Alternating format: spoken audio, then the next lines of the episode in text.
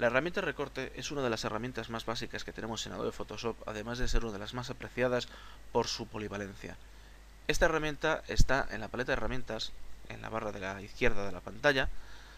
La podremos seleccionar pulsando el botón donde está el puntero, o bien mediante el atajo de teclado pulsando la letra C, como se puede ver ahí en la ventana de información. Bien, una vez que seleccionamos la herramienta recorte, veréis como debajo del menú de archivos nos aparece una configuración específica para este tipo de herramienta.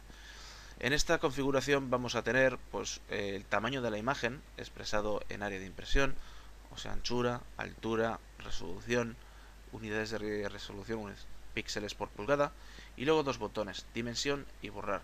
Si pulsamos en dimensión nos va a aparecer se nos va a rellenar la altura y la anchura con el tamaño de nuestra imagen, el tamaño total, y si le pulsamos el botón borrar, estos datos se eliminarán. Además de esto, podemos cambiar los píxeles por pulgada por píxeles por centímetro, aunque realmente no se utilizan, y entre anchura y altura vemos una serie de flechas. Cuando acercamos el puntero del ratón, resulta que tenemos ahí un botón intercambiar altura por anchura. Esto nos va a poder permitir con los mismos datos poder hacer cortes eh, o bien en horizontal o bien en vertical manteniendo el tamaño. Si vamos a utilizar esta foto, vamos a coger y vamos a recortarla. Como veis está bastante silueteada por acción del parasol. Cogemos, pinchamos con el botón de la izquierda donde vamos a iniciar el recorte y con el botón pulsado vamos a desplazar el puntero, vamos a arrastrarlo por la pantalla. Si os equivocáis a la hora de seleccionar no pasa nada porque esto se puede corregir. Bien, una vez que hemos seleccionado el área de recorte, veis como lo que está fuera de él ha quedado sombreado para poder ver, para poder apreciar el interior si realmente lo que hemos seleccionado es lo que nos interesa y vamos a tener dos maneras de poder eh, reencuadrar, de poder eh, hacer una selección mucho más fina para este área de recorte. O bien pulsando, apretando el botón del ratón dentro del área y moviéndolo con el botón pulsado vamos a mover el área entera de recorte. O bien, si os fijáis en los vértices de la imagen, veremos una serie de cuadritos, una serie de selectores. El puntero cuando se acerca a ellos cambia, por lo que vamos a tener la opción de cambiar sus proporciones moviéndolo.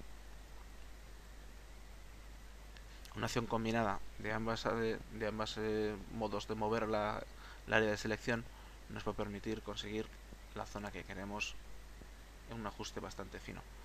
Además, si os fijáis en la parte interior vamos a tener una especie de cruceta. Esta cruceta va a hacer referencia al centro, centro de la zona, de corte, centro de rotación, porque cuando sacamos el puntero fuera del área de selección, se nos ha cambiado y se nos ha puesto una, una flecha curvada. Si ahora pulsásemos el botón del ratón y lo moviéramos, veríamos cómo podemos coger y podemos inclinar esta área de recorte. ¿Esto para qué va a servir? Pues hay muchas veces que la foto puede estar un poquito torcida, un poquito inclinada y no solo nos va a poder permitir la herramienta de recorte recortarla, reencuadrarla, cambiar el tamaño, sino que además nos va a poder, poder permitir enderezarla.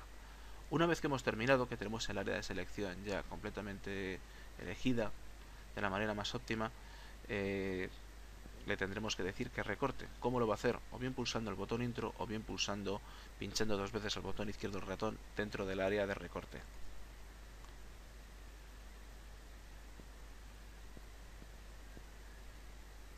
Una vez que termina, como veis, ha desaparecido todo lo que tenemos alrededor, ha volteado ligeramente la imagen, como hemos dicho, y el tamaño de nuestra imagen, como veis, en la parte inferior izquierda no ha variado, sigue siendo el mismo.